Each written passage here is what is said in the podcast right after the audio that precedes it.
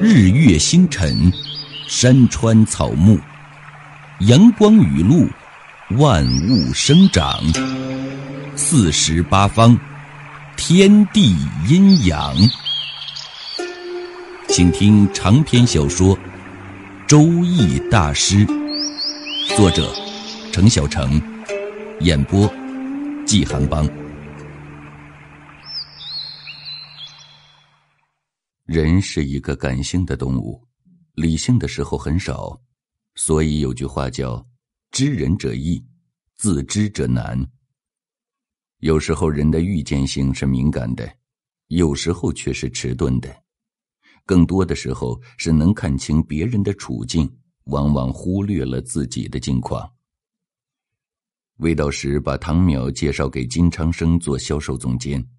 他的目的想把唐淼培养成自己的心腹，好掌握金昌生公司的第一手资料，为下一步鲸吞金昌生的公司做好打算。唐淼的背景他并不完全清楚，之所以两个人能认识，是个偶然。事情还得从两年前说起。两年前的一个夏天，魏道时去美国考察。夏威夷的一个朋友叫乔治里的，要尽地主之谊，热情招待他这个手握实权的国内地方大员。乔治里去美国十几年了，虽然不算大富大贵，也能称得上中产阶级。在夏威夷开了家中介公司，专为初到美国的华人寻租代购房产或者代办公司登记、运作货物上岸什么的。也有很多在国内犯了经济案子的贪官去投奔他。他虽然人到了美国，挣的还是中国人的钱。后来贾新也是跑到他那儿躲起来的。乔治里喜欢结交国内去美国考察的政府官员，他知道这些人早晚有一天会给他带来滚滚财源。他对魏道时非常热情大方。除了未到时的所谓考察过程不陪同，剩下的时间则全程形影不离，周到体贴，吃喝玩乐住行礼品一并慷慨奉上。也就是这时，在一次晚宴上，魏道时见到了唐淼。乔治里介绍唐淼时称他是耶鲁大学的博士，现在美国某饮料公司大中华区任市场总监。魏道时对博士、总监挺感兴趣，和唐淼聊得很是投机，并且互留了联系方式，说回国后要多交流一下。其实这个唐淼也只是到美国一年多，在一个三流大学读博士学位是真的，耶鲁大学博士却是子虚乌有的事情，总监更是假的。只是在那个饮料公司市场部做职员。乔治里吹嘘他的目的是为抬高自己的品位和身份。魏道时当了真，回国后果然经常给唐淼打电话。他有自己的小九九，这唐淼能在跨国公司任重要职位，出入国境和串门一样，说不定哪天自己能用得着。他联系的紧，却把唐淼吓住了，因为他是假的，怕露馅儿了时候尴尬。后来就找了个借口，说自己辞了总监的职位，想做做学术研究，总算给自己找了个台阶下。后来金昌生满世界的挖人才，未到时就想起了他，为了培植自己的党羽，就力邀唐淼回国。进入金昌生的公司，唐淼有这样的好机会，当然不会错过。假意推辞了一番，就回来了。假的就是假的，唐淼知道自己的斤两，虽然有魏道时在面子上给撑着，可也得拿出点真本事，才能让老板相信。想来想去，就找到了于敏。于敏是他朋友推荐给他的。说有丰富的市场经验，完全胜任他的助手。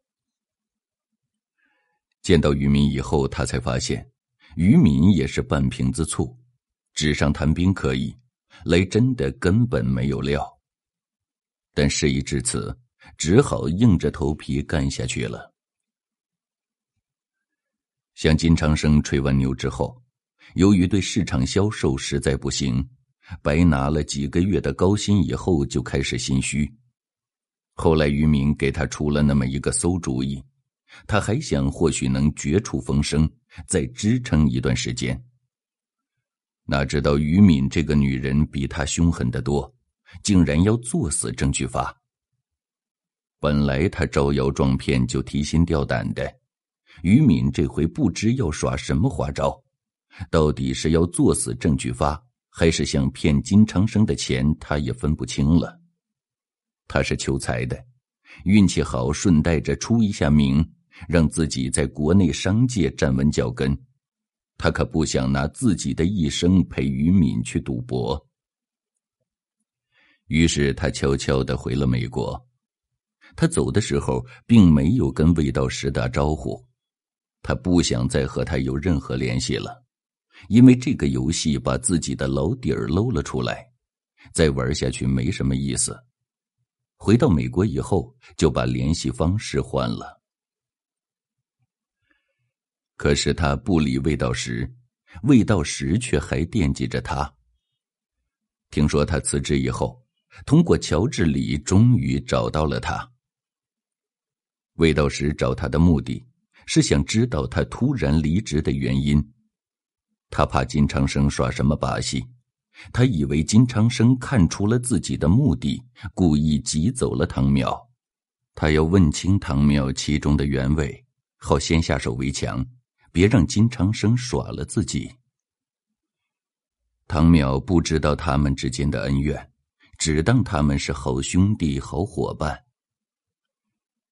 被魏道士给追出来以后，他人已经在美国，没有什么可担心的，就把于敏的计划一五一十的告诉了魏道时。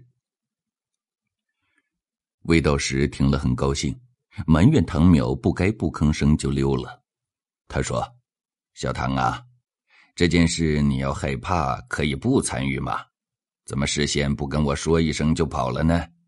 这是多好的机会！不管事成是败，只要有我在，你都可以坐享余利嘛。我没明白你的意思，不明白就不明白吧。反正你已经失去了一个绝佳的机会，我只能说你没有帝王相。也没有富贵命。魏道时知道金长生找了旁门左道的人做证据法，真是乐坏了。他就是要坐山观虎斗。他知道郑巨发不是好惹的，想打倒他哪儿那么容易？一旦失手，到时候把金长生的公司收归己有，就是水到渠成的事了。唐淼提供给他的信息不止都是好消息，还有一个坏消息，因为他说到了周天一这个名字。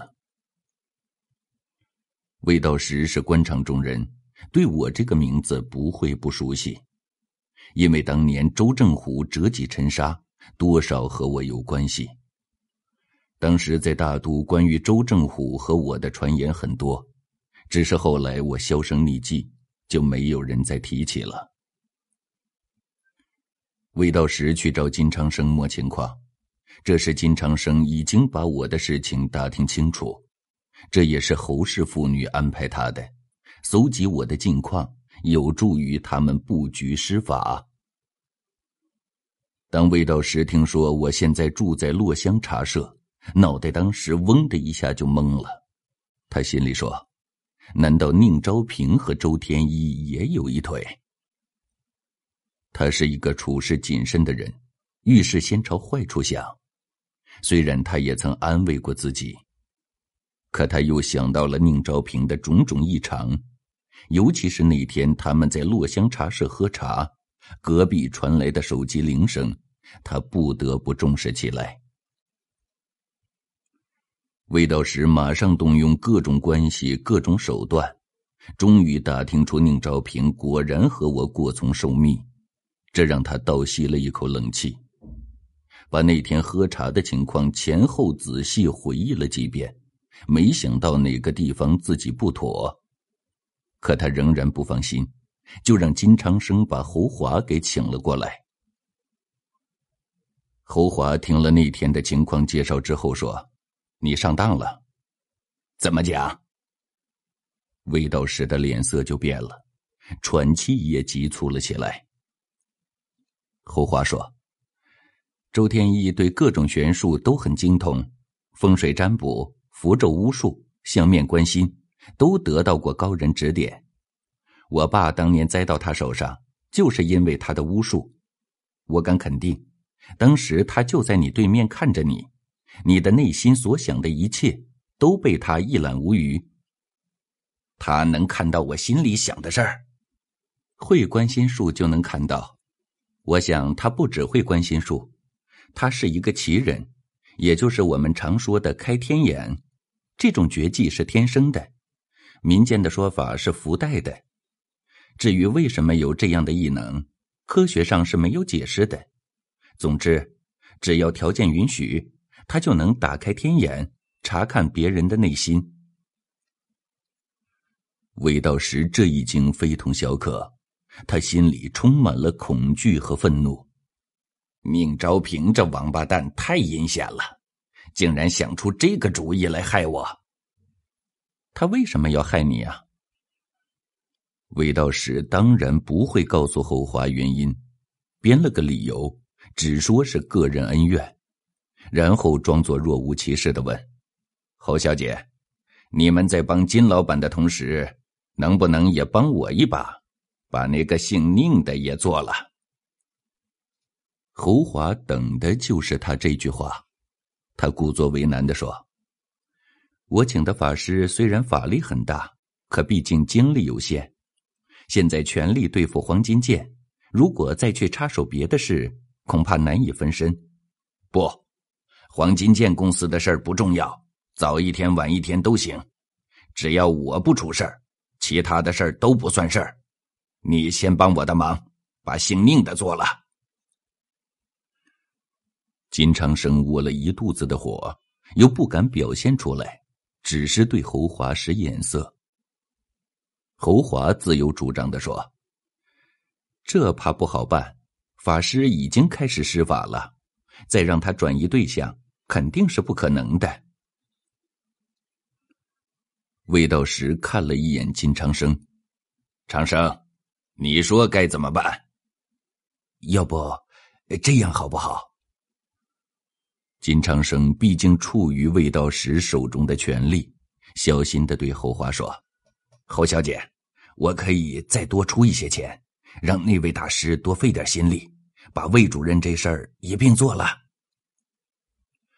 我回去和大师商量一下吧。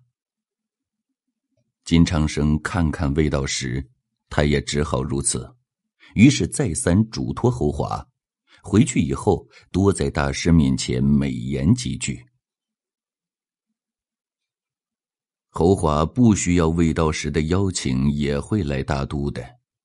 因为我，因为他和天福双魔的阴谋。他在峨眉山时曾给我留下一句话，要和我鱼死网破。他一直在等机会，这次机会来临，他当然不会错过。所以一切计划好之后，双魔又对他面授机宜，给了他一道符，让他找机会放在我的居所里。这样的话。双魔就可以发功做法，打我一个措手不及。侯华告辞魏道士他们，并没有回去，而是直奔落香茶社。他提前卜了一卦，知道我不在茶社，进了之后找了个座位，要了一杯茶，悠闲的喝着茶，赏着窗外的风景，观察着茶社里的情况。小兰在帮他蓄水时，他叫住了小兰，问：“周天一在不在？”小兰没什么戒备心，见这么一位如花的美女问起我，以为是慕名前来求卦的，摇头说：“周经理不在，你要有事的话，得提前预约。”侯华莞尔一笑：“我和天一是同学，我出差来这儿，听说他在这儿做经理，所以特意来看看他。既然不在，那就算了。不过，我想去他办公室看看，行吗？”我的同学来看我，小兰自然很客气，连连点头说：“可以，当然可以。”在小兰的带领下，侯华很顺利的进入了我的办公室兼宿舍。侯华很会表演，对小兰讲起了故事。上大学那会儿，我们五个都很要好，三女两男，你说奇怪不？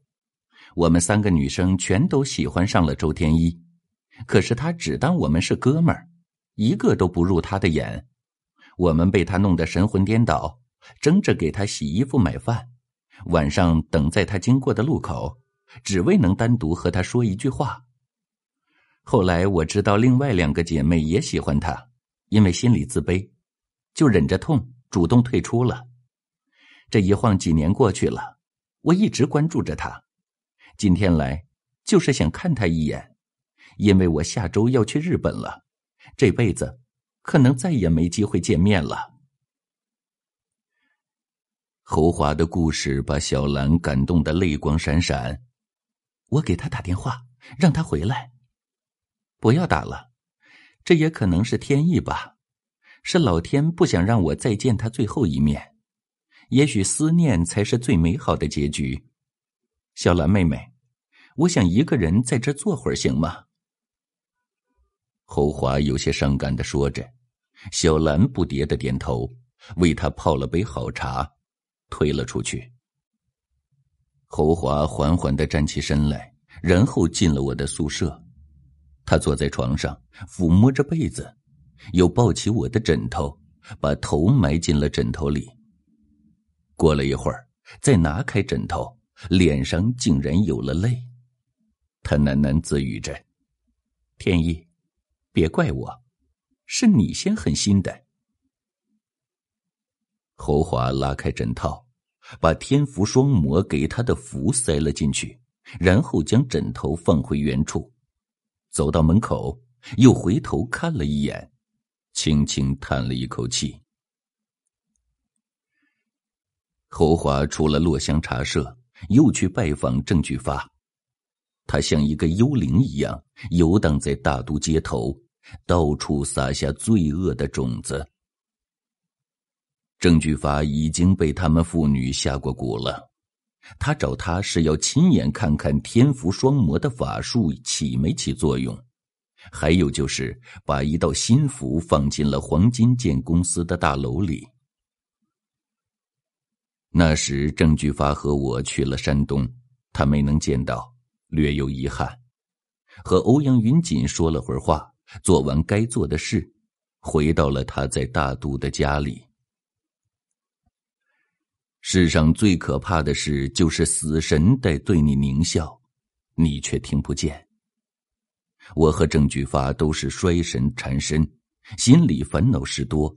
无法去感知和分辨身边的细小变化，渐渐的，落入了侯华他们精心设计的陷阱里。